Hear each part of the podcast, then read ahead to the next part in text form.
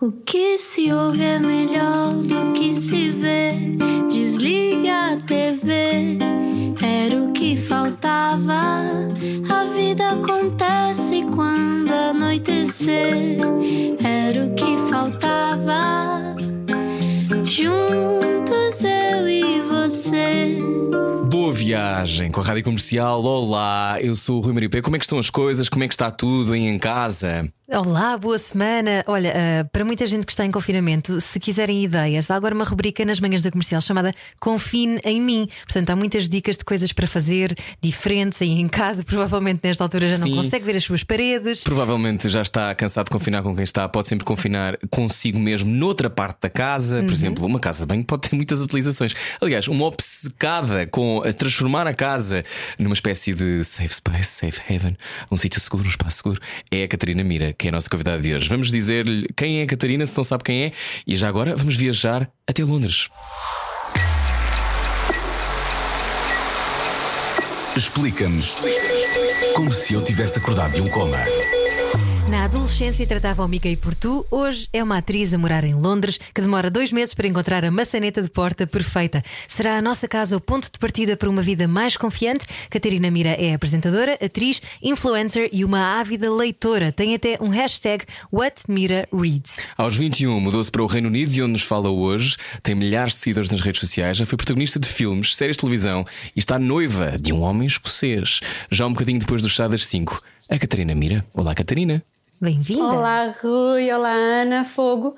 Que introdução bonita. Ah, ainda bem que gostaste. Oh, Catarina, sempre é verdade que demoras dois meses para encontrar a maçaneta. Eu tenho a sensação de seguir o teu Instagram que tu és eh, das pessoas com mais foco para encontrar coisas para uma casa que eu já vi na minha vida. Isto é verdade? Ah, olha, estou há dois meses a planear a minha, a minha renovação de casa de banho, portanto, eu Estás acho que tens toda a razão. Mas também os flea markets aí ajudam, não é? Há sempre imensas coisas As bonitas. feiras aí, não é? Sim, para mim, para mim isto é uma caça ao tesouro, percebes? Ah, eu gosto muito de, de descobrir, ahm, descobrir novos, novos acessórios, novo- novas peças de, de decoração. Mas para além disso, eu acho que, que uma casa faz-se nos pormenores. Por isso é que se calhar sou tão, ahm, sou tão capricho tanto nessas coisas. E se calhar para umas pessoas isso não tem interesse nenhum, mas para mim tem todo o interesse. Eu até há pouco tempo estava a ouvir um podcast sobre a importância do belo, porque nós olhamos às vezes para, para o belo como uma coisa muito fútil, não é? Supérflua. Ah, exato. E, e eu estava a ouvir um podcast qualquer, não me lembro, e, e estavam a falar dessa importância do belo e estavam a descrever um, um processo em que ah, uma, uma interior designer foi a uma prisão ah, fazer uma casa de banho ah, de novo, não é? E passados seis meses chamaram a interior designer novamente à prisão e disseram: Olha, vai, vai lá ver a casa de banho, vai ver, vai ver como é que está. E ela olhou, ca- olhou assim em volta e disse: Sim, está tá igual. E ela: Exato, está igual. Elas não estão a partir os azulejos para se cortarem, não, elas apreciam o- o- a casa de banho bonita que lhes fizeste. E eu acho que há uma importância no, no- no belo e eu, eu aprecio muito isso. Uau, Ah, achas que a beleza inspira-nos a ser melhores? Acho que sim, em, em- eh, se for, ou seja, em, em certa medida, se não for uma obsessão, não é? Porque eu gosto do, do belo, mas também gosto do vivido. Para mim, uma casa, uma casa faz quando é vivida e quando as coisas também têm Lascas. falhas e imperfeições, exato. Um, especialmente agora que tenho um cão, não posso mesmo ser muito, muito perfeccionista. Um, mas sim, acho que às, às vezes tenho um bocadinho. Até aqui na Inglaterra, parece. Não sei se vocês conhecem, conhecem muito da cultura, mas há um bocadinho aquela tendência para não. Ah, para não glorificar ah, tudo que é muito bonito. Os, ingleses, os elogios dos ingleses são sempre meio sarcásticos, são sempre mais pela crítica. Um, e, e eu acho que às vezes não há, não há mal nenhum em admitir que as coisas são bonitas e que gostamos de coisas bonitas e de, de nos, de nos vestir bem e de ter uma casa bonita.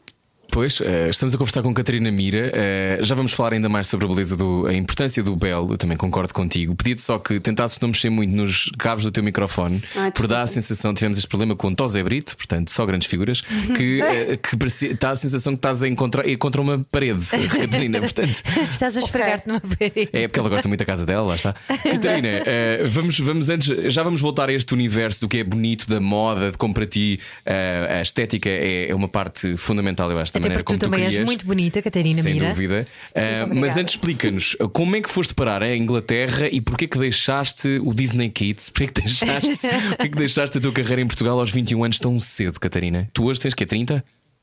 Ah, vou fazer 30 em, em julho. Olha, eu não sei muito bem responder a essa pergunta porque eu sou muito de impulsos e eu tinha acabado de fazer os morangos com açúcar quando decidi que me ia embora. Ah, talvez tenha sido porque eu comecei a trabalhar aos 14 anos ahm, e, e os trabalhos sucederam-se uns a seguir aos outros e eu se calhar não tive, ahm, não tive a adolescência que, que ambicionava e cheguei aos 20 anos, 21 anos e, e decidi ir- ir-me embora e, e sem muitos planos. Aliás, eu tinha uma audição marcada para entrar numa escola de representação aqui em Inglaterra, mas não tinha garantias nenhumas de que ia entrar e tinha 500 euros na conta. Porque, como vocês sabem, trabalhar em televisão em Portugal não é sinónimo de ter uma conta recheada. Ah, mas vim, fiquei, e por acaso eu queria dizer isto, Rui, tu não te Ok. deves lembrar, mas eu voltei, quando eu voltei a Portugal durante um mês ou assim para Ai, agora que fico. Ah, deixa-te ouvir, deixa-te também ouvir. Volta, volta. entraste. Ai, ouves-me? Agora sim, estavas a dizer ouvir? que voltaste um mês a Portugal e, e depois deixa-te ouvir.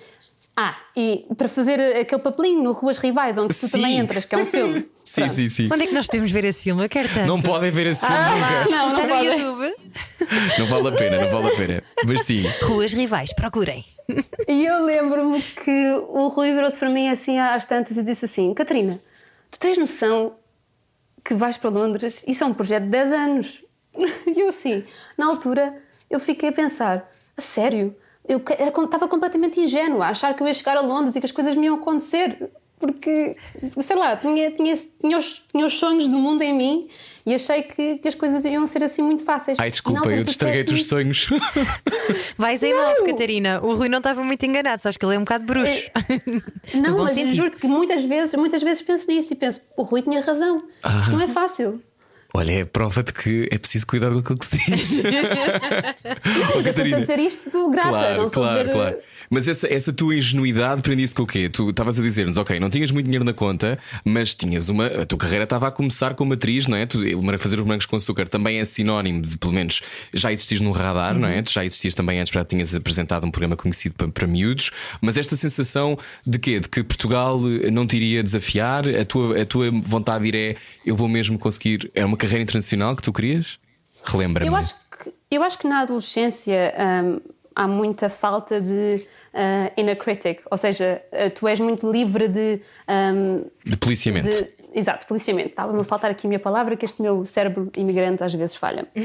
Um, e, e acho que é és muito mais livre e estás muito mais em contacto com as tuas intuições e com as tuas emoções. Um, e eu achava que estava preparada uh, e que as coisas me iam correr bem e que. e, e- e fui atrás um bocadinho desse, desse instinto. um, e depois, chegando a Londres uh, e deparando-me com as minhas primeiras audições, ainda fresca e cheia de- dessa confiança, que eu acho que é muito benéfica, porque uma audição, para mim, é um sales pitch, não é necessariamente um. Ou seja, é, um, é, um, é, um, é uma venda. Tu não estás propriamente ali, uh, não é numa audição, tu vais conseguir perceber o- a, a escala do talento de uma pessoa. Portanto, tu tens que saber fazer audições. E essa Ah, confiança. Isso é tão importante dizeres, Catarina, porque há muitas pessoas que acham que as audições são determinantes e que avaliam o talento, quando no fundo estás a avaliar a capacidade daquela pessoa de marcar, não é? Sim, a capacidade da pessoa é encher o, o- o- a sala por onde entra, ah, de saber o texto, de, de estar confortável, de- do, do accent que tem, todas, todas essas coisas, até a forma como se apresenta ah, fisicamente, não é? Que tem que corresponder àquilo que, que o casting director está à procura. E também na a altura- sorte, não, Catarina? Parece-me um Tudo. bocado random às vezes. Se, se nós pensarmos um bocadinho esta profissão, é de loucos. Uhum. Eu, se se calhar com esta idade, se eu, se eu fosse mais adulta a entrar dentro desta indústria, eu se calhar não, não o faria. Porque é realmente. hum, precisas ter um- um- uma, uma espinha dorsal muito, muito forte. E, e se calhar eu não a tenho. Ah, por isso é que se calhar eh, está-me a demorar tanto tempo vingar dessa forma e se calhar nunca vou vingar e também está-se bem, há outros, há outros caminhos, não há, não há problema. Ahm, mas pronto, e depois aí começou, começou o- quando a rejeição começou a pesar, porque verdade seja dita, os castings que tinha feito em Portugal tinha ficado com eles, portanto eu não, não conhecia essa realidade. Um, e esse, esse, esse policiamento começou a entrar uh, na, minha, na minha arte e eu, eu deixei de ser tão confiante e, e, e, deste, e a magia do, do acting perdeu-se um bocadinho aí, porque passou a ser um bocadinho mais uma luta do que um, uma coisa natural que saía de mim. Uma coisa uh, bela que, era... que saía de ti, não é? Sim, não sei se é bela, mas, mas uma coisa mais inata. Então achas que é quase um bloqueio teu próprio? Ou seja, o teu medo e a tua, o teu autoconvencimento de que uh, serias rejeitada é que também te leva a não conseguires vingar? Será, será qualquer coisa que o teu subconsciente está a sabotar? Acreditas nisso? Bem-vinda à terapia, Catarina. não, não, eu adoro, adoro, adoro, conversar sobre estas coisas porque eu própria eh, passo muito tempo a pensar nesses meus bloqueios e sim, acho que me saboto muitas vezes. Acho que saboto, é assim que se diz? Sim, sim, está certo. Okay. Por exemplo, eu continuo uh, a frequentar aulas de representação um, e, e, gosto muito. É um, é um sítio onde eu me sinto muito livre, muito pouco julgada e, e nesse, nesse espaço, nesse safe space, eu sou muito mais corajosa do que sou no, numa audição. Um, e, e, e, sim, acho que, acho que há aqui um, um policiamento que eu tenho que um, tentar controlar. Catarina. Mira, em direto de Londres, como é que está Londres agora? Uh, ouvimos dizer que está com muita neve, uh, mas sempre com o sarcasmo uh, que nós apreciamos. Sim, está um bocadinho triste, para ser sincera. Eu acho que estamos aqui a chegar a um momento em que estamos todos assim a ter um burnout de epidemia.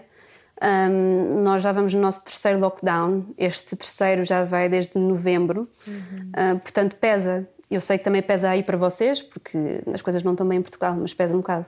Sim, o nosso também é mais recente, não é? É diferente. Mas, mas, o vosso clima parece que também não ajuda tanto, não é? Nós, pelo menos, vamos tendo uns dias de sol de vez em quando e sempre Sim, anima como, um bocadinho. Como é que foi isso? Adaptaste a isso? Tu que nasceste em Portimão, Catarina? É verdade, mas eu, eu, vou muito a Portugal. Eu mesmo neste ano com a quarentena, com a, com a epidemia, eh, fui várias vezes e, e, pronto, fiz as quarentenas que tive que fazer, porque eu acabo ainda por trabalhar algumas vezes em Portugal e também por não conseguir aguentar as saudades e porque são duas horas de viagem e não, não há razão para não ir com, uhum. com bastante frequência. Aliás, uma das coisas que está a pesar tanto agora neste, neste lockdown é o facto de de termos que fazer quarentenas em hotéis e de pagar do nosso bolso eh, esse, essa quarentena, uh, o que me faz pensar que eu não vou ver a minha família nos próximos tempos. E isso é realmente uma coisa que eu nunca experienciei, porque mesmo vivendo longe, eu sempre tive, sempre tive a oportunidade de ir muitas vezes a casa. Eu, a saudade nunca foi uma coisa que teve muito espaço para crescer em mim. Uhum. Mas tu, logo desde muito nova, saíste de perto da tua família. Portanto, tu, adolescente, sais de Portimão e vais viver, vais sozinha para Lisboa? Sim, fui aos 16 anos. Eu nem, não faço ideia como é que a minha mãe me deixou. não faço Mas ideia. É preciso ser corajosa, não é? Começaste logo a trabalhar no Disney Kids, não é?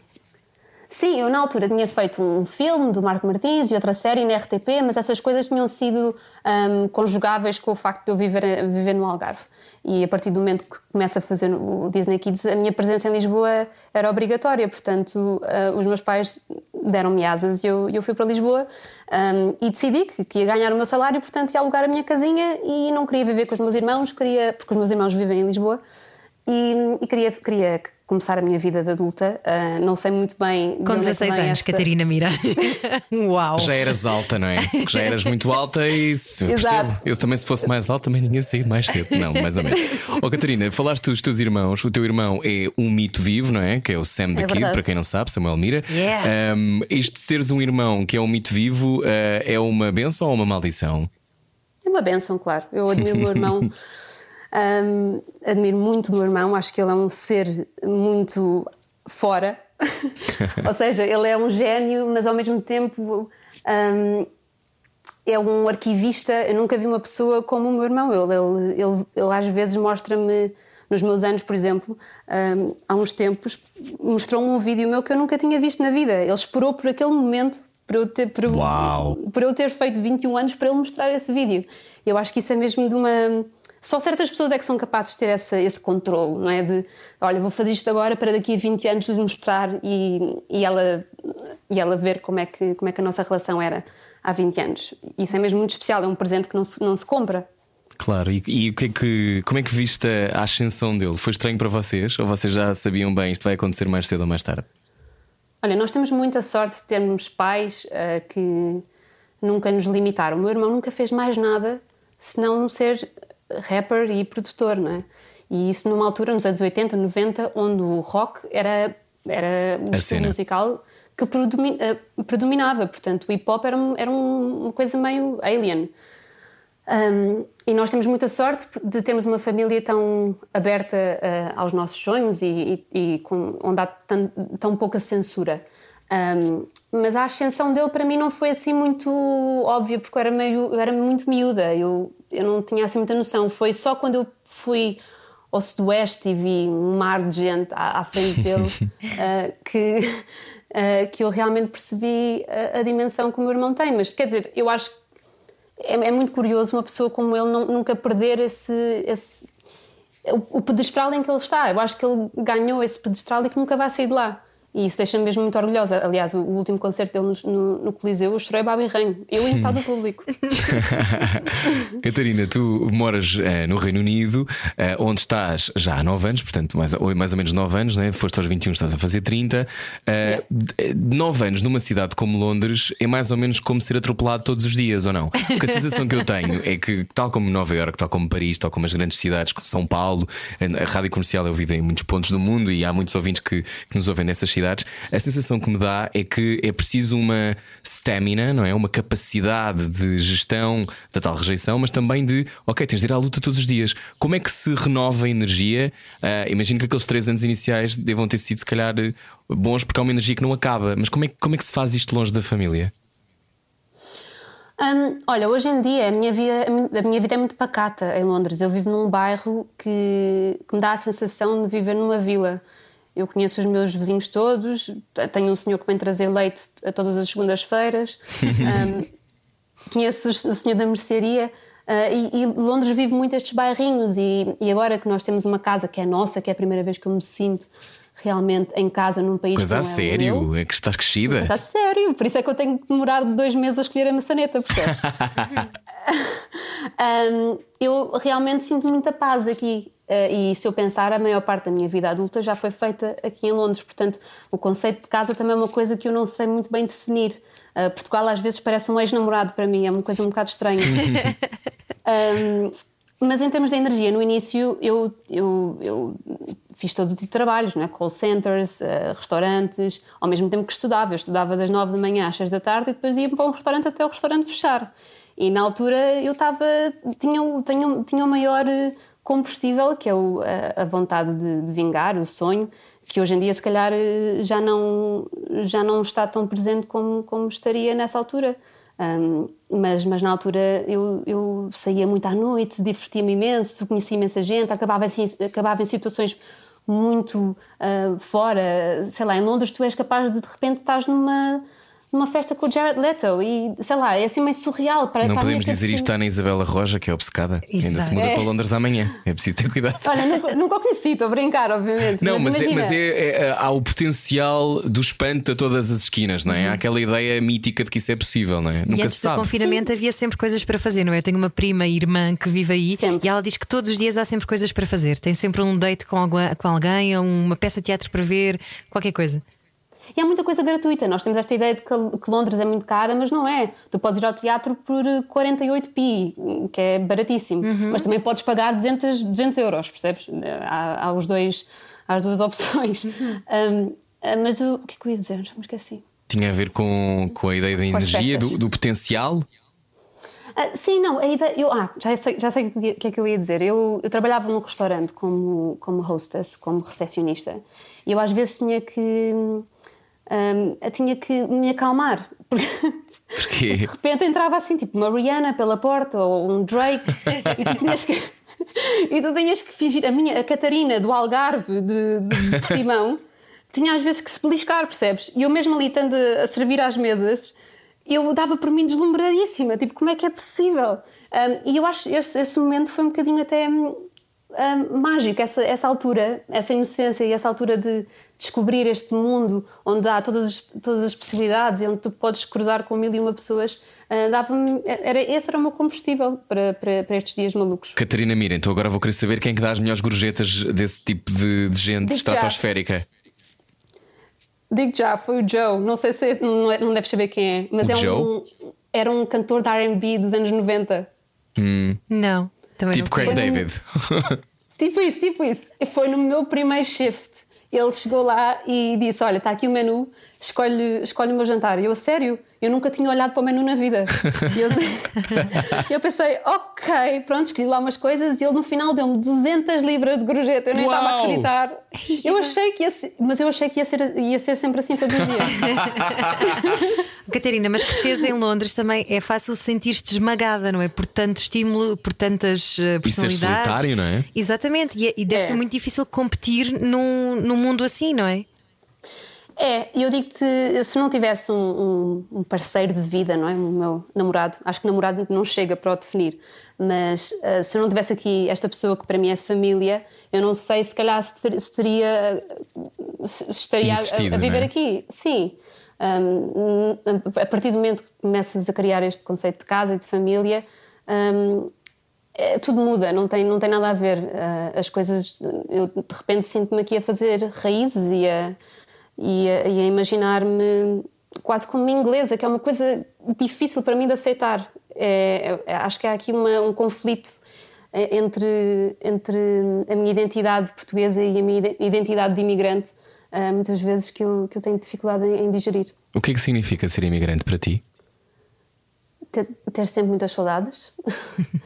uh, mesmo que ninguém saiba, saiba qual é o significado de saudade, se não for português. Um, significa uh, às vezes não ser entendida, uh, ser muitas vezes um, julgada, não julgada em termos racistas, porque eu sou obviamente branca e muito privilegiada, mas uh, um, assumirem certas coisas sobre a tua, sobre a tua uhum. cultura e tens de estar sempre a educar as pessoas faz parte, nem toda a gente tem que saber de onde é que tu vens e quais são as tuas culturas e a que horas é que comes. Mas, mas é engraçado ter essa. Mas digo-vos que falar de Portugal é sempre um desbloqueador de conversas, especialmente hoje em dia, que é um país com, tão cosmopolita cada vez mais e tão. Um, Bem amado, não é? As pessoas têm curiosidade Ficou ainda. trendy, não é? Nos últimos anos toda a gente vinha cá. Exato. Aliás, não sei como é que vocês lidam com essa sensação, mas a mim dá-me assim alguma saudade da Lisboa de antigamente.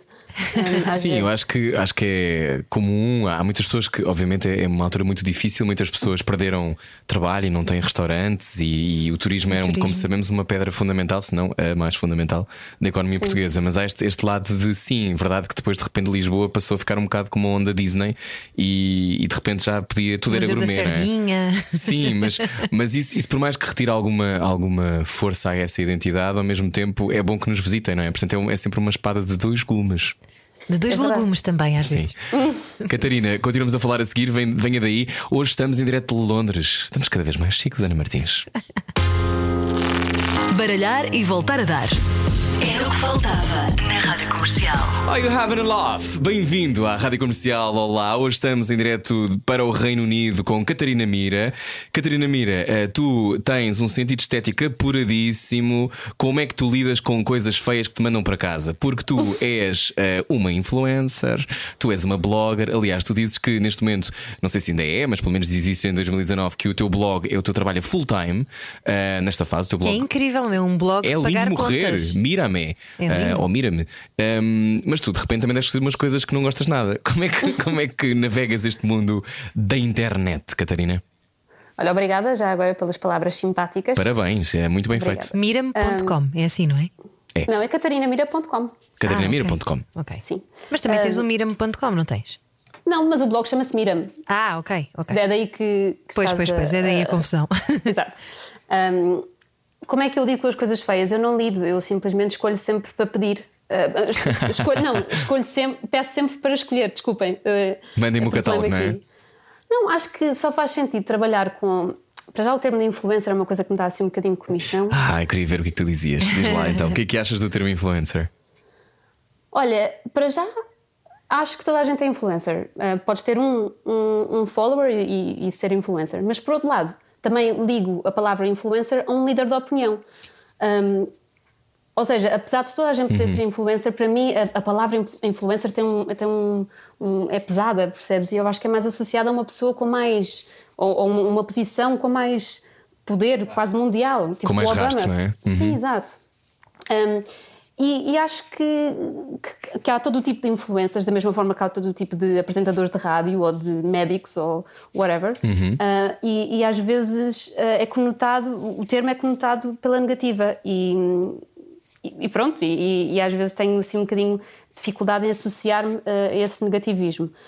Um, não sei muito bem como é que me é definir, eu não sei se sou uma criadora de conteúdos, porque eu acho que também passo muita, muito do meu tempo a fazer pitch para marcas, a fazer curadoria para outras marcas.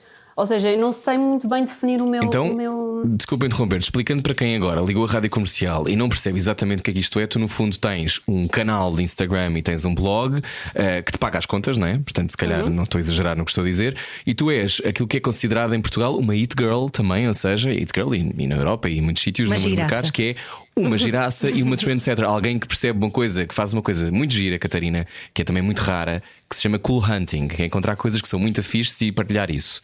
Um, eu acho que tu fazes isso, tens um olho treinado ou é uma coisa, tu sempre gostaste de coisas bonitas, tu sempre conseguiste perceber a maçaneta que valia a pena na loja? Olha, eu acho que sempre gostei de coisas bonitas, sim. Acho que a minha mãe também é uma pessoa que, uh, que me incutiu um bocadinho isso. Ela, ela tem muito bom olho para, para, para, para achados, até assim. Lembro-me de, de irmos a feiras e ela encontrar sempre umas coisas giríssimas. Mas há- eu acho que Londres também contribui para essa. uh, para a minha abertura uh, estética, não sei se, se me Sim. estou a, a fazer, um, a fazer entender, mas basicamente um, o contacto com várias culturas, com um, várias marcas. Há várias marcas em Londres que não estão disponíveis em, em Portugal, não é? Se calhar tu tens as, as lojas de, de centro comercial e as lojas da Avenida da Liberdade, mas depois não tens muito mais acesso assim físico a um, a um department store que vai ter eh, mil e tal marcas. Ou, Ou coisas muito locais, não é? Que, que são até muito giras, mas que ninguém conhece e têm, fazem 100 unidades de uma coisa e não fazem mais, ou menos. Sim, eu acho que vou colecionando essas coisas. Até eu faço, estou sempre a fazer eh, mood boards, é uma, é uma coisa que eu faço hum, por, por prazer até. O que são mood boards? Ah, são hum, coleções de imagens que de alguma forma hum, eu Ah, acho tipo um bonitas. Pinterest. Sim, faço no Pinterest mesmo. Ok, ok. Portanto, no mas- fundo, coisas que tu que te acha, que achas interessante e que têm a ver também com, com a tua vibe estética daquela fase, não é? Tu, eu sinto sempre que está sempre muito verde escuro. Catarina Mira, camisas de linho, o frequente também. Sim. Ah, e tu estás cada vez mais gira. Também estás a fazer com um pacto com o demónio, não é? Vocês são muito simpáticos. Não, não sei se concordo com isso, mas, eh, mas aceito o elogio. o verde escuro é porque a minha, a minha sala é verde escura e eu acho que, como este ano não consegui sair de casa praticamente, muitos dos- muitas das foto- fotografias que tu vês acabam por ser tiradas em casa. E os, e os tons, sim, porque eu fiz to- toda uma color palette, uma, uma paleta de cores para, para pintar a casa, não é? Claro, obviamente. Não esperava outra coisa. Exato. Aliás, eu contratei uma color specialist. Estás a ver, em Portugal não sei. Ah, deve haver especialistas de cor, mas não sei se dá para contratar assim. Oh, Catarina, eh, mas para quem está agora a ouvir e acha isto extraordinário, estamos a falar com alguém que mora em Londres e que trabalha com Portugal e com, e com Inglaterra, convém dizer que tu continuas a trabalhar em Portugal. Ahm, tu, esta ideia de tu viveres do teu blog era uma coisa possível para ti há uns tempos? Ah, não, porque eu comecei o blog precisamente porque a representação não era uma coisa ah, que estava ah, a fluir frequentemente e o blog surgiu como uma, uma hipótese de canalizar a minha criatividade e a minha vontade de storytelling, porque eu também gosto muito de escrever e o meu, e o meu, licen- a minha licenciatura em jornalismo. Eu sei, Rui Maria Pego, que tu dizes que jornalismo é muito fácil tirar, eu concordo. Tens o curso de jornalismo, ouve lá, há cursos muito bons. não, não foi, foi fácil. Foi qual? Portanto, Foi onde? Foi onde, Catarina? Foi na ESCS. Na ESCS, ok. A Escola Superior de ESCS é mais Comunicação difícil, Social. ESCS é mais muito difícil. prático, não é? Dizem que é bom. Sim, é muito prático, eu gostei imenso, mas eu, estava, eu estava a fazer o Disney Kids na altura que fazia o curso e consegui completá-lo nos três anos, portanto tem que ser fácil. Sei lá que eu tirei no ISCSP os meus últimos dois anos, também já fui a trabalhar aqui na rádio. Boa. Mas, oh, mas oh, Catarina, então esse- essa base ajudou-te para hoje. porque Basicamente, o que tu fazes é que tu tens o teu próprio canal, não é? Sim, e eu ia, ia dizer que o facto de trabalhar em Portugal e em Londres é uma grande mais-valia para mim, porque ajuda-me a ser seletiva.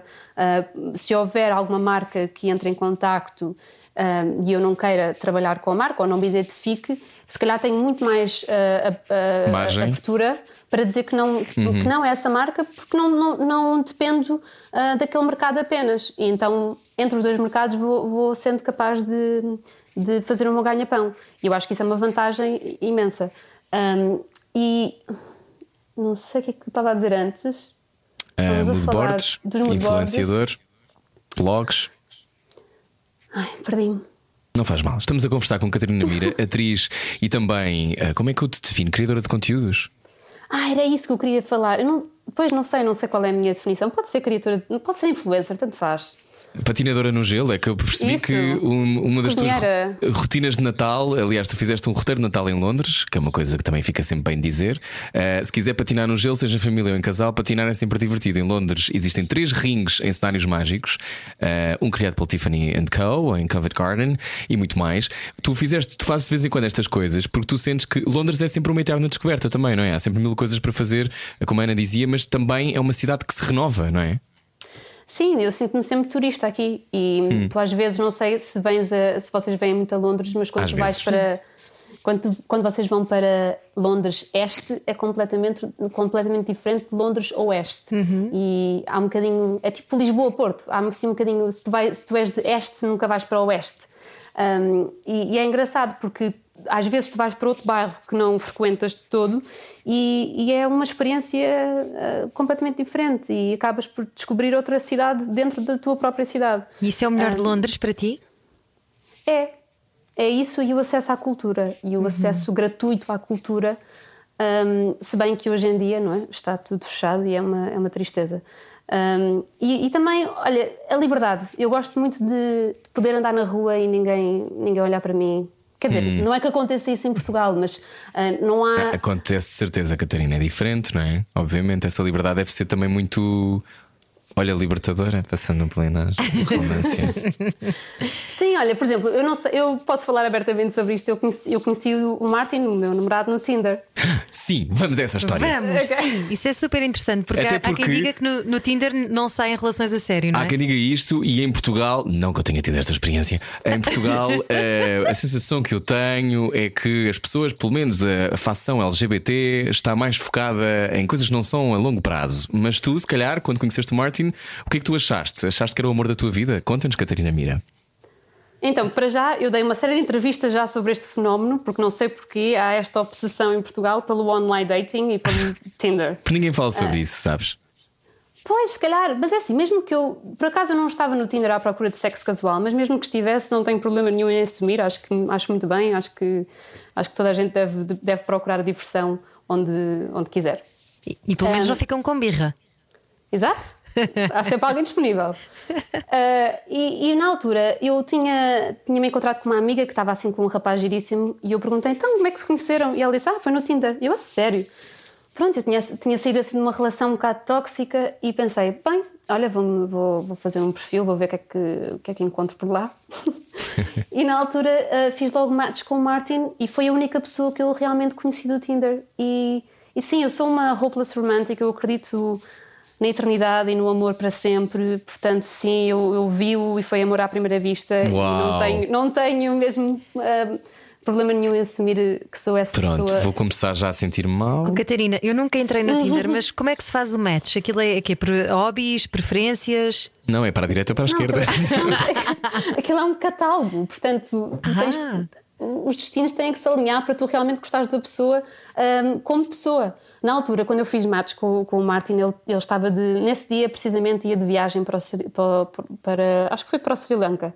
E durante as duas semanas que lá esteve, fez-me uma playlist, mesmo a antiga. Oh. Fez-me uma play. fez-me Uma mixtape. Uma, uma mixtape, mas no Spotify. Exato. Um, e eu apaixonei-me um bocadinho pelo gosto musical dele. E, E pá, e isso não, é amor, isso é amor, Catarina. não é? Já diz o Rui Veloso. Exatamente. Ah, e quando ele, quando ele chegou a Londres, no dia em que aterrou, fomos-nos conhecer e ao, ao- fim de uma semana já, já tínhamos dito I love you e ao fim de duas Ah. semanas Oh. estávamos a namorar. Então, então vamos, vamos abrir aqui a conversa para as pessoas que estão a ouvir. Então achas que eh, quando é para ser, sabemos? Acho, ah, acho, acho mesmo, porque tudo que todas as relações que eu experienciei antes dessa ahm, foram um desastre. E eu achei mesmo que ou que estava viciada nessa sensação de fazer as pazes, não sei se, se, se- se já sentiram isso, de estarem em relações muito tóxicas, mas o fazer as pazes é tão bom que vocês acabam por ficar naquele Acreditamos, ciclo. não é? Uhum. Exato. E, e querias sempre as expectativas do, do que é que aquela pessoa pode ser, mas essa pessoa nunca deu provas de que ela pode ser isso que tu estás a imaginar. Ficas Portanto, in love with potential, não é? Ficas eh, apaixonada pelo potencial do que, é que a outra pessoa pode ser, vir a Exato. ser. Mas eu acho que não se fala muito sobre relações tóxicas. O que é que é para ti uma relação tóxica, Catarina Mira?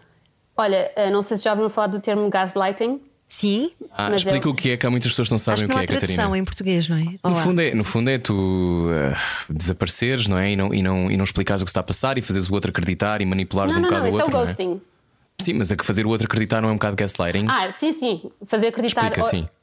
ou seja, o ghosting, não é? Que é uma coisa, um fenómeno também, se calhar, eh, um bocadinho consequência das- do, do online dating, que é quando começas a falar com alguém e até te encontras com a pessoa e depois de repente a pessoa desaparece. E depois há o gaslighting, que é a, a relação, pronto, a relação não é propriamente, não está propriamente a resultar, ou, ou a pessoa trai, ou o que for, e tu estás claramente a ver o que é que está a acontecer e, e tentas, hum, tentas, eh, tentas expor a tu- o teu ponto de vista e, e est- estão sempre a contrariar-te esse, esse, teu, esse teu instinto, esse, esse teu, in- essas tuas emoções e tu acabas por não acreditar em ti próprio e de repente tu já és a vítima. Não, eh, de repente a outra pessoa já é a vítima quando tu é que, é que és a vítima inicialmente e, e ficas nesse, nesse ciclo. Acho que é isso que é gaslighting.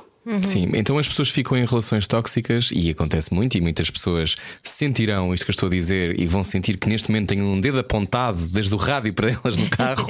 Mas eh, porquê que voltamos a relações tóxicas? Achas que isso tem a ver com o facto de acharmos que não merecemos amor? Olha, no meu caso, eu acho que foi hum, não saber o meu valor. Hum, eu acho que, como, como mulher, muitas vezes não somos. hum, não, não crescemos muito a, a- a saber qual é o nosso valor. E por isso é que muitas vezes, mesmo, mesmo em relações sexuais, às vezes as mulheres toleram certas coisas quando não estão a ter prazer só para satisfazer o, homem. Isto em relações heterossexuais.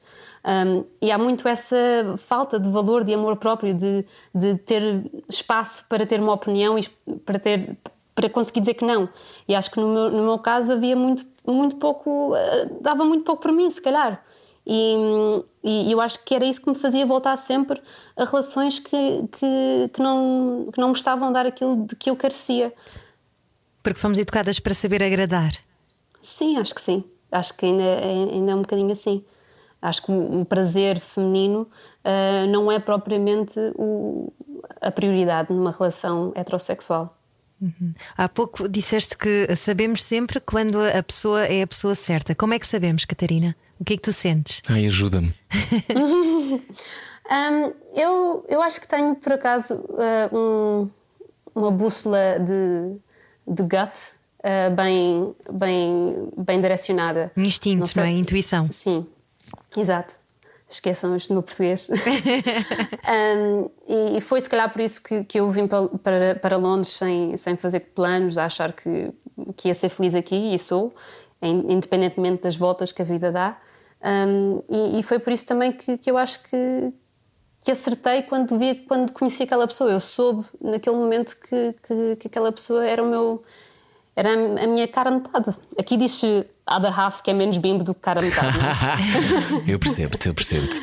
Um, mas sim, e eu acho que no outro dia, tanto o Rui como eu partilhámos isto no Instagram, onde, onde se diz que estar com uma pessoa a longo prazo é assistir a vários funerais dessa pessoa. Ah, essa ideia é tão Pois bonita, é, Catarina. Vamos expandir é isso. mesmo. Mas é mesmo. Tu sabes isto melhor que eu, não é? Porque já- já Sim, tens sim. casado há muito tempo. tan- Tantos funerais já. Mas, não é, mas isto é muito. Essa, essa força, essa frase é muito importante, Catarina. Porquê que a ti te bateu? Porque ao fim de seis anos de estar com a mesma pessoa, tu às vezes eh, sentes algumas saudades daquelas fases iniciais, do, do romance, de, ahm, das borboletas na barriga. Ahm, olha, agora, eh, abrindo o jogo nova- novamente, este ano tem sido um ano muito difícil para, para o Martin, porque o Martin tem passado por depressão e teve hum, este ano todo em baixa médica. Ahm, e por um lado, isso podia ser uma, uma fase muito difícil para mim, ah, mas ah, mas não, eh, tem sido até uma fase de me apaixonar novamente por ele, porque é uma fase, ou seja, a pessoa anterior que estava eh, em dor e que não era capaz de, de lidar com a doença dele e que isto para os homens ainda é mais complicado, não é? Admitir É muito difícil. Exato, admitir que é necessário ajuda, que é necessário resolver certos traumas. Hum, a mim doía-me mais essa luta anterior dele, que eu conhecia, eu conseguia reconhecer, do que a pessoa agora que admite que realmente precisa de ajuda, que é vulnerável e que está à procura de um caminho melhor. Um, e pronto, houve o funeral da pessoa anterior e agora esta pessoa um, é uma pessoa diferente, num caminho melhor. E, e se calhar vão haver muitas mais etapas onde vamos ter que ser uma equipa e, e espero que consigamos sempre vencer neste jogo que é a relação. Isso é tão bonito, Catarina. Uhum. Estamos a conversar com Catarina Mira, porque um, a maior parte das pessoas, e há muitas pessoas agora que estão a ser diagnosticadas com depressão ou têm depressão há anos e agora percebem-se, é? que é também outro, outro fator. Porque de repente pararam. De repente pararam, lá está. Um, às vezes as pessoas acham que até por termos um nível de, de privilégio ou de conforto, uh, que é, é, aí que aparece a depressão, ou seja, que o conforto uh, bate mais às pessoas que têm tempo para isso. Uh, isso também é uma ideia horrível, não é? É preciso desmistificar, todas as pessoas podem ter problemas. Uhum. Sim, muitas vezes eu acho que o que impedia o Martin de pedir ajuda era olhar para o lado e, e, perceber que, que a vida dele era incrível, que tem um trabalho ótimo, que tem um bom salário, que está feliz numa relação, que tem, temos uma casa bonita, do que, é que ele se tinha, do que é que ele se podia queixar, mas as coisas não são. O sofrimento é válido independentemente da tua uhum. classe social do teu, e do teu e do, do saldo da tua conta bancária. Um, aliás, prova disso são grandes estrelas internacionais que se suicidam e, e, e têm muitos problemas, claro. Uh, sim, agora que... não sei se já viram o documentário da Britney Spears. Ainda não consegui. Ainda não. Quer ver? Ok. Eu tenho mesmo. Eu, não, eu, eu ao, ver, ao ver esse documentário percebi a, a viagem que a nossa sociedade já fez. Porque eu, na altura, via aquelas coisas da Britney Spears e até eu julgava. então deixa-me só contextualizar, Fogo. Catarina, desculpa. desculpa. Uh, o Framing Britney Spears é um documentário sobre uh, estes anos todos uh, do, da ascensão e depois também daquela dela ser basicamente comida viva pelos média na altura e depois também depois há, houve muitos paralelismos, ter muitos artigos sobre a Amy Winehouse, entre outras figuras que foram completamente devassadas e, e alvos de, de, piada e todos nós de alguma forma a contribuir para um circo mediático, não é? Saber o que é que elas faziam, consumir, comentar, etc. Quando são só pessoas, não é? Quando nós, são só pessoas a atravessar por nos porque são figuras públicas como se elas não fossem pessoas. Não, e a, e a terem uh, desmoronamentos públicos, não é? Uhum. mentais. E de repente, Catarina, o que, o que se vê no documentário é que ela, no fundo, é um milagre. Exato, e, e vê-se também a falta de empatia que existe no mundo, ou que existia. Eu acho que há cada vez mais. Pelo menos eu sinto isso que as pessoas têm mais cuidado com o que dizem, têm mais... mesmo hoje em dia eu vejo mesmo entre as minhas, as minhas amigas, se calhar antigamente podíamos gozar com o facto de alguém ter ganho peso ou uma coisa assim mesmo horrível que hoje em dia me dá assim um bocadinho de comichão pensar que poderia fazer esse tipo de comentários. Um, e hoje em dia acho que há mais, consci... mais consciência e mais empatia para com o outro. E, e, aquilo que nós vemos nas redes sociais e nos mídias não é, não é um reflexo daquilo que as pessoas estão a viver. Uhum. E é preciso muita empatia pelo outro, especialmente hoje em dia. Catarina, uh, tu estás em Londres e estás, contaste-nos esta história do, do teu noivo. Um, como é que se ajuda alguém que mora connosco e está a atravessar um período desses? Por onde é que se começa? Olha, no outro dia estávamos a ver o This Is Us, que é uma série que nós adoramos ver. É linda, se linda. Não conhecem, um, adoro. um, para mim é daquelas séries que permite um abraço global. Acho uhum. que toda a gente uh, acaba por chorar a certa altura com aquela série porque bate mesmo fundo. E houve uma altura em que um dos personagens está a passar por, por uma depressão e, ele, e, a, e a, a mulher dele diz-lhe: Não se pode ajudar quem não, pode ser, quem não quer ser ajudado. E eu lembro-me que durante muitos, muitos anos, porque isto não é um problema que começou agora, eu, eu, eu soube que o Martin tinha problemas desde o primeiro dia que o conheci, eu consegui ver isso um, imediatamente. E é engraçado que às vezes são os parceiros a ler uh, os livros sobre o problema, são eles a fazerem pesquisas ou verem podcasts, enquanto outra pessoa está um bocadinho em denial. Um, a minha forma de ajudar foi fazendo a minha pesquisa e no dia em que ele quebrou, marquei-lhe uma, uma consulta com uma terapeuta e disse ou vais ou vais. E a partir daí a viagem dele, a viagem dele começou. Mas também tenho noção que o Martin é um homem com um, que está muito em contato com, com, as suas emoções e que, tem, e, e, e que não tem, não tem, tanto medo de ser vulnerável como a maior parte dos homens uhum. que, que, conhecem, que eu conheço. Tu dizias que o teu noivo um, muitas vezes recriminava porque achava que tinha tudo, não é? De um trabalho, uma casa, uma mulher que ama. Uh, e em relação à depressão, tu achas que é uma espécie de vazio existencial que, que acontece às pessoas? Olha, no caso dele, ele era um depressivo, é um depressivo muito funcional. Um, ele conseguia, ou seja, não é, da, não é uma pessoa que fique na cama o dia inteiro, uhum. uh, mas é uma pessoa que, que efetivamente vive sempre numa ansiedade constante e que uh, anda sempre num, numa, parece que numa, numa bicicleta de catástrofes, ou seja, está sempre a, a prever que o pior cenário vai acontecer e isso é muito cansativo. Uh, uma pessoa viver nesse, nesse, nesse tipo de, de loop. Um, mas esqueci-me da tua pergunta. Perguntava-te se achavas que era um vazio existencial. Um, sim, é capaz de ser. É um vazio. Sim, é capaz de ser. E é capaz de ser também. Uh, acho que é capaz de ser um, uma, um adormecimento de, de consciência. Acho uhum. que às vezes acabamos por.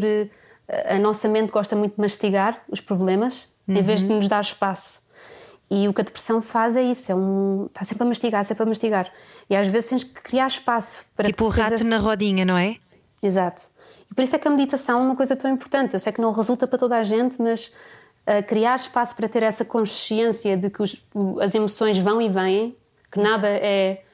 Uh, que, nada, que nada fica para sempre, que as coisas são passageiras, é importante para, para nos momentos de crise conseguirmos não entrar em piloto automático e, e, e pronto, e ter uma catástrofe. Uhum. Quem diz, quem diz uh, desculpa, não era depressão que eu ia dizer, era quem diz meditação, diz também às vezes um copo de vinho uh, e rir um bocado com os amigos, também às vezes serve para libertar vapor, não é?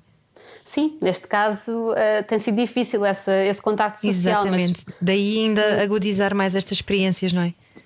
Exato, acho que nos faz muita falta um, esse contacto humano, porque estar em casa, só os dois, acredito que esta situação um, é comum a muitos portugueses. Uh, está com, apesar de nós nos amarmos muito, acabamos por estar juntos 24, 24 horas uh, por dia. Portanto, uhum não, não somos suficientes um para o outro para preencher todo o tipo claro. de necessidades. E é importante que as pessoas perceberem que uma pessoa que está connosco não tem que ser a, a resposta a todos os nossos anseios. É, não pode ser a, a, pessoa que é a solução. Na Rádio Comercial conversamos hoje com Catarina Mira. Continuamos já a seguir. Venha daí. Há mais, não era o que faltava depois disto. Baralhar e voltar a dar. O que faltava na Rádio Comercial. Hoje conversamos com Catarina Mira, uma viciada em podcasts. Uh, Catarina, uh, sei que ouves este programa, obrigado por ouvires o Era o que Faltava, ficamos muito contentes. Um, Porquê que tu gostas tanto de podcasts? Explica-nos como é que fazemos com que as pessoas ouçam mais. Olha, uh, não sei se tiveste a oportunidade de, ver, de ouvir aquilo que eu te enviei da Terry Gross, que é uma das minhas. Ah, ainda não ouvi, mas é okay. extraordinária, não é? Ela, eu li sobre ela, mas não, ainda não ouvi o que tu me mandaste.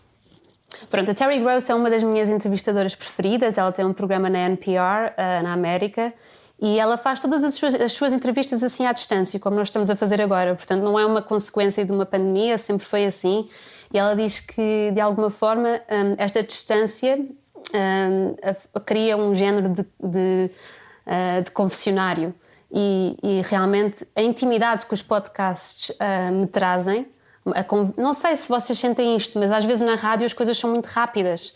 Uh, não, há, não há espaço para nós, se calhar, conversarmos como estamos a conversar agora sobre a depressão e sobre a sexualidade. Embora isto seja coisa. um programa que passa na rádio, não é? Eu acho que nós somos um, um, caso raro. Somos mas, privilegiados. Mas isto depois acaba por viver em podcast. E, mas eu concordo contigo, há tempos que são tempos de podcast, sim. Sim, e, e, para além disso, eu, eu, gosto muito de podcasts porque eu passo, ou passava muito, muito tempo em transportes públicos e em, em andar de um lado para o outro e acaba por ser uma companhia. E, e mesmo para fazer assim coisas mais monótonas, eu faço muita, uh, muita pesquisa de imagens e acabo por, por também passar algum tempo a editar imensas coisas. E, e para mim, essa, essa, essa tarefa acaba por ser mais uh, prazer, prazerível, prazerosa. Prazerosa. prazerosa se eu estiver na companhia de alguém. Um, e, e, às vezes tu não te apercebes e acabas por. por um, a minha, parece que, que, que, o meu foco acaba por ficar mais, uh, mais sharp quando eu estou na companhia de, de, de alguém. Uh, não sei se isto é uma coisa que vai resultar para toda a gente, porque para mim hum. funciona estar a fazer outra coisa ao mesmo tempo do que. Do que eu por acaso sou igual, um eu gosto de arrumar a casa. Exato. Uh, cozinhar, limpar e levar o lixo à rua. Olha, qual foi a última coisa que tu ouviste num podcast que te mudou, Catarina?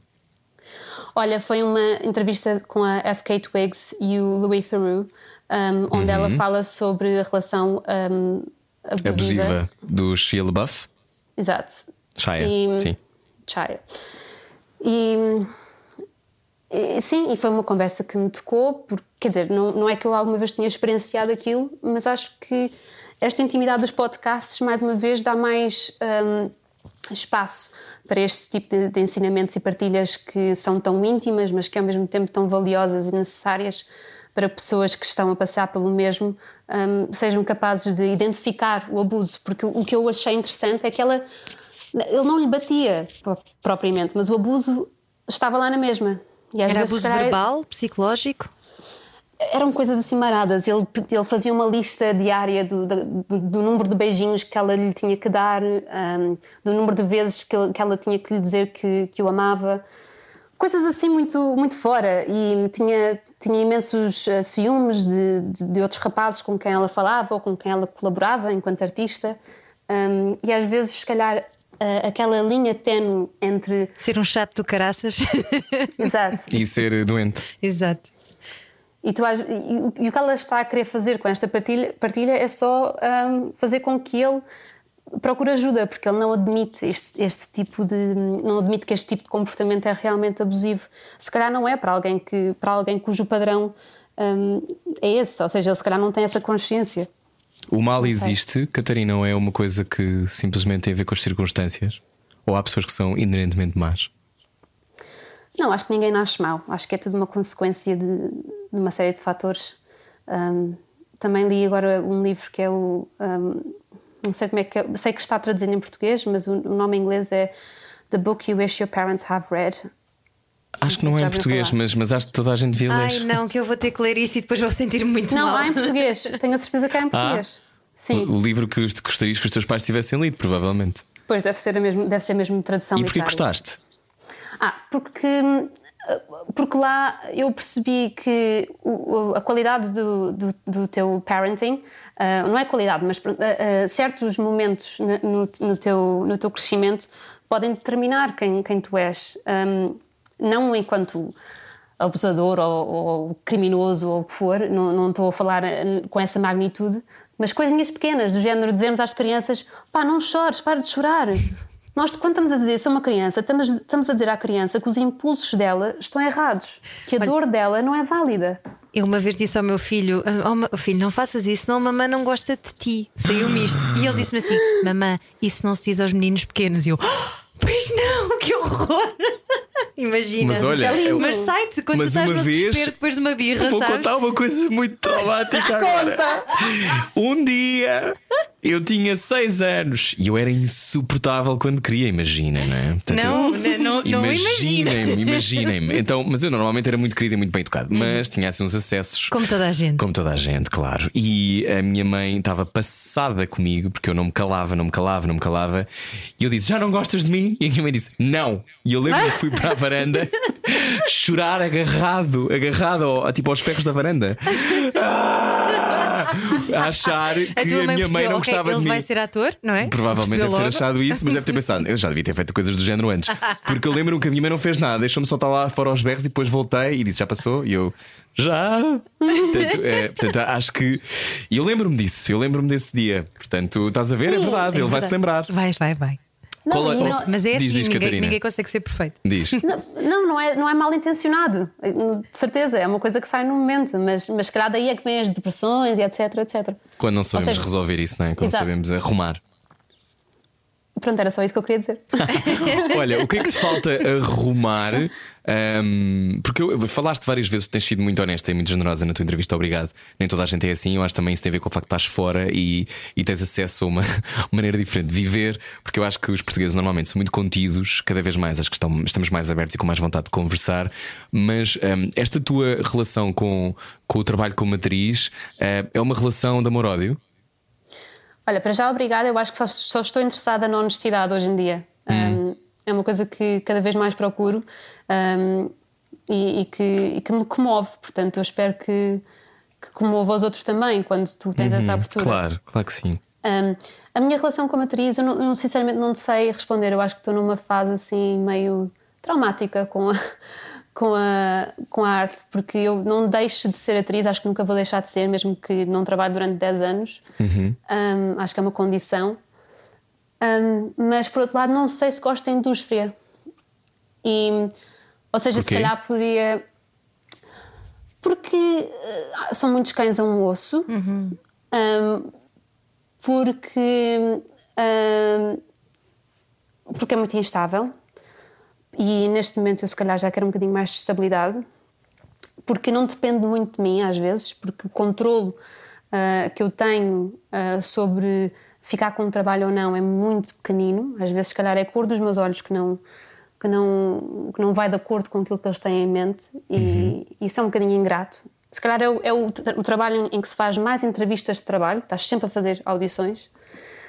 Hum, e, e por outro lado, hum, não sei também se sou boa o suficiente. Se quiseres que eu seja honesta, eu não Mas sei boa o se. suficiente para o quê? A questão é, eu acho que muitas vezes, sabes que e eu, eu sei o que- mais ou menos do que é que estou a falar, porque também já fiz várias audições e, e não estou tão focado com tu, nem tenho o mesmo caminho que tu como, como ator. Mas a sensação que eu tenho é ah, muitas vezes é uma questão de sorte, mas muitas vezes também, às vezes, quando estamos a tentar uma coisa que não é para nós, muitas vezes temos que aceitar que não é para nós, não é? E isso é uma coisa que demora a saber. Não quer dizer que não. que- ou seja, estou a falar de um papel, não estou a falar de uma carreira. Podes só ter tido azar para o sítio onde apontaste, não é? Se calhar, imagina, há muitos papéis que estão à tua espera, mas que ainda não te Eu acho aconteceram. que não deves desistir, Catarina Mira. Não, sei, não sei se é desistir, se calhar não estou no hustle tanto, estás a perceber? É um- Russell é estar a, a fazer várias coisas, não é? Várias audições. Sim, eu acho que isto até me pode beneficiar, porque se eu estiver mais relaxada, eu acabo por eh, ser mais honesta com as minhas emoções enquanto atriz e não tenho que estar tão dependente de, Do de ficar com resultado. o trabalho ou não. Sim, e se calhar o processo ah, pode passar a ser mais divertido, como era. Um, por isso, eu acho que essa é a minha posição agora. Mas eu também. Eu tenho sempre imensas. O meu problema é que eu sou uma máquina de lavar de ideias. Ou seja, eu estou sempre com imensas coisas aqui à volta, à volta, à volta. E às vezes parece que não me foco precisamente numa coisa específica e, e fico um bocadinho ali a marinar em vez de ah, executar. Um, portanto, eu também gosto muito de escrever, portanto, eu posso ac- acabar por contar histórias de outra forma. Eu não tenho que ser propriamente. Claro. Escreves escalpo. guiões também, não é, Catarina? Escrevo, mas nunca viram, nunca viram a, luz, a luz do dia. Mas um dia vamos ver. Ver. Mas, ó Catarina, antes de, antes de, se quiseres conversar connosco mais um bocadinho na, na parte online do Era Faltava, conversas? Converso sim. Pronto, a pergunta antes de de sairmos aqui do direto é, é perguntar se, eh, se tens alguma, alguma, algum mantra ou alguma coisa que te tenha, uma lição que te tenha ficado do ano passado que achas que é importante dizer às pessoas que estão a ouvir agora em direto, antes de passarmos para o podcast. Do ano passado, do ano da. Ou dos últimos tempos, dos últimos tempos Ok. para ti.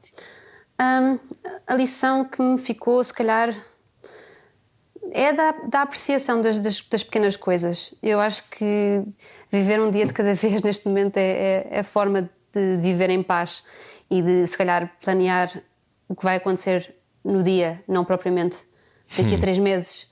E, e manter-me no presente é um exercício que é um bocado difícil de fazer às vezes, porque estás sempre a pensar hum, hum, quando é que isto vai acabar, quando é que vamos ter a oportunidade de nos ver, de nos abraçar, e essa, essa ansiedade pode nos consumir.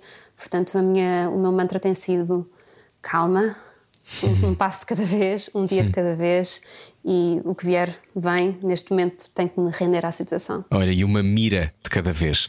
Continuamos a conversar no podcast. Hoje falámos com Catarina Mira. Pode ouvir tudo em radiocomercial.iol.pt. Nós voltamos amanhã. É isso, a seguir o Slowdown com a Ana Isabela Roja. Beijinhos.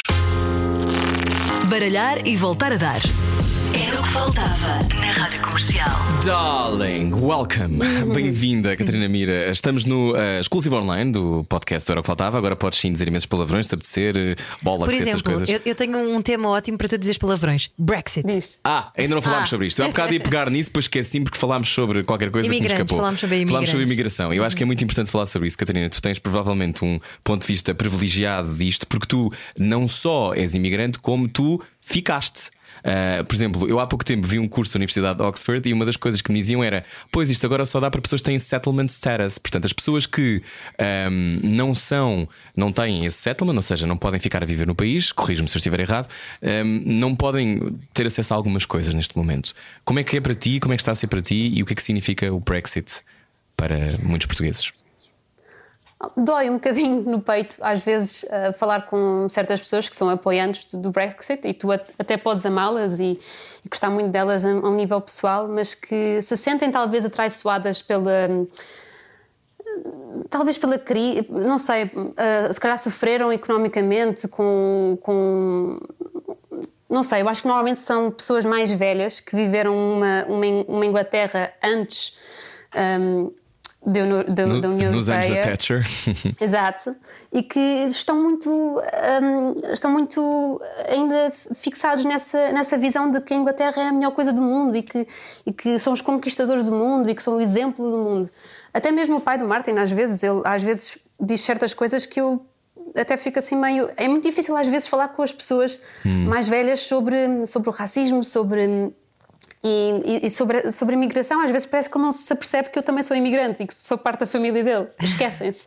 E, e, e, às vezes dá conversas desconfortáveis, mas que eu não tenho problema nenhum em ter, porque Sim. acho que são importantes. Sendo que o teu noivo é escocês, portanto, o pai do teu noivo será também escocês? Exato. Ele é e a Escócia também tem aquela relação um bocadinho estranha com o Reino Unido, não é? Sim, mas eles vivem todos em, vivem em Reading, que é aqui ao pé de, Londres, portanto já ninguém vive na Escócia. Okay. Dizem, ou seja, o ser escocês é, é obviamente um motivo de orgulho para eles, mas um, infelizmente o Martin já nem sequer tem o sotaque sexy ah. do Tom Hardy. Ah. Mas quando, quando casarem, se queres um casamento intimista, esperas um kilt? Uh, não há kilt? Obviamente, sabes que eles só usam kilt, eles não usam fatos. Pois é, cada eu, família. Eu... A minha prima irmã de que eu te falava casou-se com um escocês. Agora já não estão juntos, mas, mas o casamento dela foi muito giro. Ele estava de kilt também. Boa. Olha, nós acho que vamos nos casar assim que o lockdown acabar, porque já estou noiva, há três anos e eu estou farta de esperar. não sei quando é, não sei quando, é, é que, vai passa? acontecer. Exato. Um, mas é, pronto, eu estava-te a dizer em relação ao Brexit, Sim. para além de todas as complicações logísticas agora de quando viajas e quando mandas alguma coisa para a Inglaterra ou quando compras alguma coisa fora de Londres uhum. ou da Inglaterra, é uma complicação. E depois dói um bocadinho, é um bocadinho facada no peito, porque tu estás aqui. Estás aí há nove anos, não é? Uhum. Tu, tu pertences aí também. Exato, e os imigrantes fazem, fazem este país. Um, vais, tu andas por Londres e é muito. Aliás, o meu bairro acho que tem 38% de British.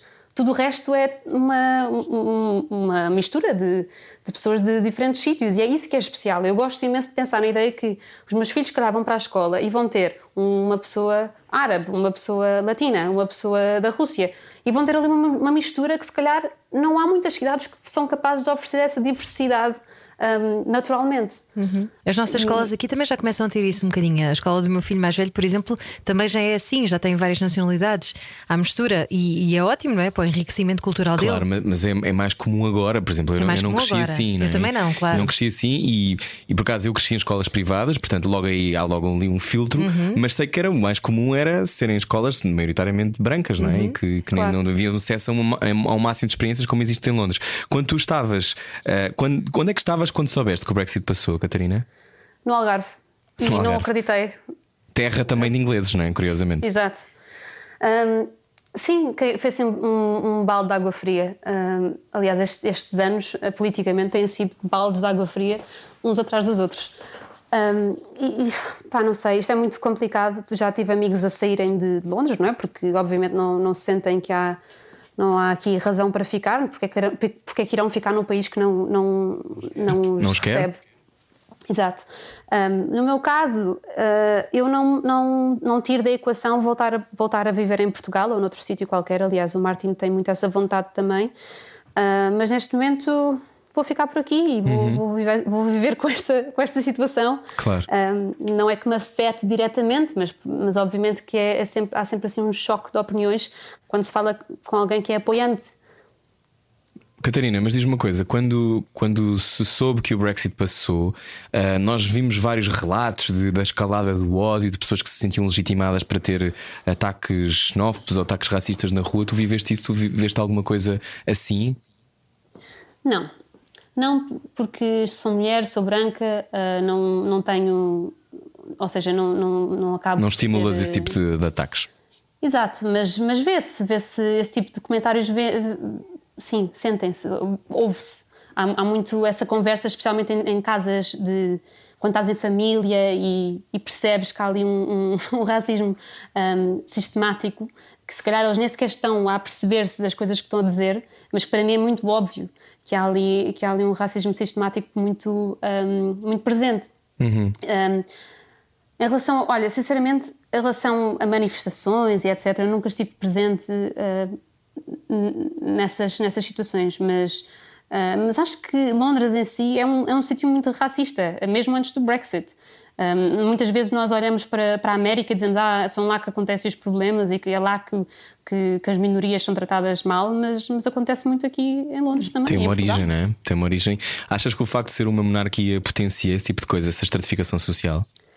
Sim, sabes que aqui a diferença é mais um, a, a, classe social, ou seja, tu vês muito os poshes, que são os betinhos, vá, uhum. um, e até tens muito os house rich, não sei se já ouviste falar, que são não. aquelas. Pronto, são, são os poshes que são muito uh, têm famílias uh, monárquicas e que têm muito, têm muito têm uma, uma legacy, uma herança muito grande de, uma aristocracia, sim. Exato, uh, mas não têm dinheiro nenhum. Ou seja, vivem naqueles palácios. São house rich. Ah, ok. Exato. Vivem naqueles palácios. Uhum. Como é que eles pagam? Ninguém sabe, não é? Acendem um candeeiro, talvez? Exato, acendem tipo o aquecimento num dos quartos. Pronto, porque é para a coisa não. não uma pessoa não, não vai deixar. da família. Uhum. Exato, não vai deixar aqui uh, morrer a herança da família. Um, mas é isso, a diferença entre working class e um, middle class. O middle class para nós eu acho que é diferente em Portugal. Se calhar middle class é um bocadinho mais. Um, são mais, é mais normal. Middle class aqui é mais. é tipo classe alta. É o, okay. que, é o que eles definem. Um, e sente-se muito essa diferença. Eu tenho assim alguns amigos que são uh, middle class eu às vezes sinto-me assim um bocadinho out of place. Não, parece que não consigo, que não pertenço ali. Um, e, e é, é, é, muito evidente essa diferença de classes. E há uma evidência ainda, por exemplo, estavas a falar de, destas, desta, uh, desta construção e desta constelação de, de, maneiras de existir lá, mas, por exemplo, a aristocracia, uh, tu vais na rua e chocas com um Earl ou é uma coisa que continuam a viver numa estratosfera? Então, eu estava-te a dizer há bocado, quando estávamos na, na rádio, que eu trabalhei em call centers e eu às, vezes tinha que, eu às vezes tinha que falar com lords e eu ficava assim meio nervosa. Ah, e tens Só... que usar mesmo o termo lord, não sei o quê? Sim, tu, tu perguntas sempre uh, qual é o, o, prefixo, não é? Que Sim. prefere. E eles dizem Lord, ou sei lá, um, Sir, essas coisas assim. E, e, Sir Paul é McCartney. Um exato, é um bocadinho fora. Uh, são capazes de ser pessoas normais e as conversas seriam sempre iguais a, a falar com um eletricista, mas, mas acaba por causar em ti assim uma sensação de respeito ou de medo quase, não é? De, uhum. de género, ah, esta pessoa é demasiado inteligente para mim ou é demasiado um, acima meu, da minha capacidade. Há essa, não sei, esses. Diz, diz. E não, e a realeza surpreende-te que ainda esteja em funções. Com a mutante rainha. Pois, olha, como é que é era reptiliana, tema... não é? Reptiliana, reptiliana. Hum, exato. É, para mim não faz sentido. Eu acho que é um desperdício de dinheiro, e, mas eu percebo que existe uma tradição e uma herança que é da mesma forma, é como nós se calhar nos livrar, como, como se alguém dissesse, olha, se calhar vamos nos livrar do, do fado, já ninguém canta fado. Claro, obviamente é imenso fado em Portugal e é maravilhoso, mas é um bocadinho mesmo para eles, é mais ou menos a mesma, coisa, dizer, hum. olha, não vamos, se eu falar com, uma, com um apoiante da monarquia, dizer que, olha, não, não percebo porque é que estamos a, porque é que os, os, os contribuintes uh, são as pessoas que sustentam Pagam este, os palácios. Exato, que sustentam este estilo de vida, não, não faz sentido a mim. E, é tão distante, uh, cada vez mais, mais próxima do, das pessoas normais, não é? Mas é, é uma é assim, vivem ali numa, numa bolinha deles, num, num, hum. palácio de cristal. Catarina, tu que és a nossa enviada em Londres neste momento, uh, explica-nos, uh, nós, nós assistimos à distância ao caos e o debacle da saída de Meghan Markle da, e de Harry, da, da, família real britânica. Ela era muito maltratada na imprensa, não era? Eu não sei se nós tínhamos a noção de quão uh, destruída ela era. Fico, achar surpreendente, sendo ela, obviamente, uma pessoa comum, não é? Não vem de origem monárquica uhum. e ainda por cima com com ascendência afro-americana, tu achaste surpreendente que ela acabasse por uh, fugir? Não, porque, uh, uh, como eu estava a dizer, a Inglaterra é, é, muito racista e tu vais aqui em Londres, tu não sentes muito isso. Quando sais um bocadinho de Londres, percebes perfeitamente porque é que a Meghan teve que sair deste país, porque mesmo sendo a Meghan negra, ela ainda assim tem padrões de beleza que são muito próximos dos brancos. Portanto, uhum sim, é revolucionário ter uma, ter uma, uma princesa que não é uh, branca, mas ainda assim parece que tem de alguma forma tem de alguma forma ser parecida com uma branca para, para ser aceite dentro da, da, da, da monarquia. Uhum. Ou seja, mesmo se tu olhares para os padrões de beleza um, nas negras que, que, nós pomos como oh, as mulheres bonitas deste mundo, tipo a Beyoncé, a Rihanna, a Naomi Campbell, uh, todas elas têm sempre o nariz fininho, um, uhum. uh, feições muito, muito mais próximas das feições brancas. Sim. E, ou seja, sim, vamos celebrar ter uma princesa negra, mas ainda assim parece que são baby steps. Não estamos propriamente uh, a fazer uma coisa tão revolucionária assim, em, infelizmente, ainda não há espaço para isso. E é horrível, porque ela sofreu mesmo isso na pele, e, e a imprensa inglesa é horrível, como vimos com a Amy Winehouse e a princesa, com a princesa Diana. Diana. Exato. Sim, imagino, imagino que, que, também tenhas visto The Crown, não é? Sim, mas não amei. Não gostaste? Não. Uh, eu gostei muito mais de um podcast que eu vi sobre a Diana, onde falavam dos podres dela, que é uma coisa que ninguém fala. Que é, engra é engraçadíssimo vermos a, a, a, Diana como uma princesa imaculada, mas ela era uma pessoa broken, como qualquer outra. E é esse lado que me interessa mais, o, o sofrimento dela e ela tirou uma velhota pelas escadas abaixo. Nunca na vida imaginei a Princess Diana a fazer isso. A sério? Sim. Isso é um mito urbano. Mas há velhas muito chatas. Exato. Estou a brincar. Mas, mas esta, esta sensação de que uh, nós só temos acesso à imagem perfeita e quase calibrada para ser o símbolo, não é? E não temos acesso às lutas. Mas no The Crown houve algum, algumas desses momentos. Sim, mas olha, vou-te mandar aquele podcast que é para manda, ver. Manda, manda. Catarina, já estamos a fechar a nossa conversa. Um, tu, 2021 é o ano em que tu pronto, acabaste de decidir que vais casar, o que eu acho importante, acho fixe. Uhum. Um, o que é que tu te, fazes planos? É que eu acho que estamos naquela fase em que ninguém consegue fazer nenhum plano. O que é que tu achas? Não faço grandes planos, mas este ano tenho estado a desenvolver um, um, um projeto uh, que espero lançar nos próximos meses. Uh, portanto, até ter sido um ano assim com alguma planificação e com. Acho que também o estar em casa e ter mais tempo, um, como eu estava a dizer anteriormente, eu acabo por ter muitas ideias e por não concretizar nenhuma, e o facto de estar parada, uh, se calhar forçou-me um bocadinho a, a, pôr as coisas em prática e eu espero que, que se concretize nos, nos, próximos meses e que seja um projeto que, que vingue. mas esse é o meu plano, uh, por enquanto, continuar a trabalhar nesse, nesse, uhum. nesse projeto pode ser, não tenho que estar presencialmente em lado nenhum para, para trabalhar nele, portanto. Muito bem. Catarina, gostámos muito de te receber. Muito, muito. Muito obrigada, Catarina. Obrigada eu. Obrigado pela tua honestidade e pela tua generosidade, Catarina. Sou uma acho... desbocada. Não, mas, é, mas houve, é tão importante, sabes? Eu acho, eu, uhum. eu já acho que não sei se já falámos sobre isto alguma vez, mas eu tenho a sensação de que já chega, temos que partir um bocadinho, não é contar a vida toda, é partir um bocado esta ideia de que todos temos vidas perfeitas. Toda a gente trava batalhas sobre as quais nós nada sabemos. E é importante termos essa noção cada vez mais. E ajudar-nos uns aos outros, porque sempre nos sentimos uh, mais acompanhados, não é? A revolução Sim. é essa. Eu sou uma natural sharer, não, não, não fico, não, não guardo muita coisa, portanto. És como eu. Beijinhos, Catarina. Até já. Beijinhos. Beijinhos. Catarina Mira em Londres. Siga a Catarina Mira nas redes sociais. Catarina Mira no Instagram, catarinamira.com, Catarina Mira em todo lado. É isso. Beijinhos. Nós voltamos amanhã com mais conversas. É isso. Beijinhos. Boa semana. Era o que faltava. Com Rui Maria Pego e Ana Martins. Juntos eu e você. Na comercial.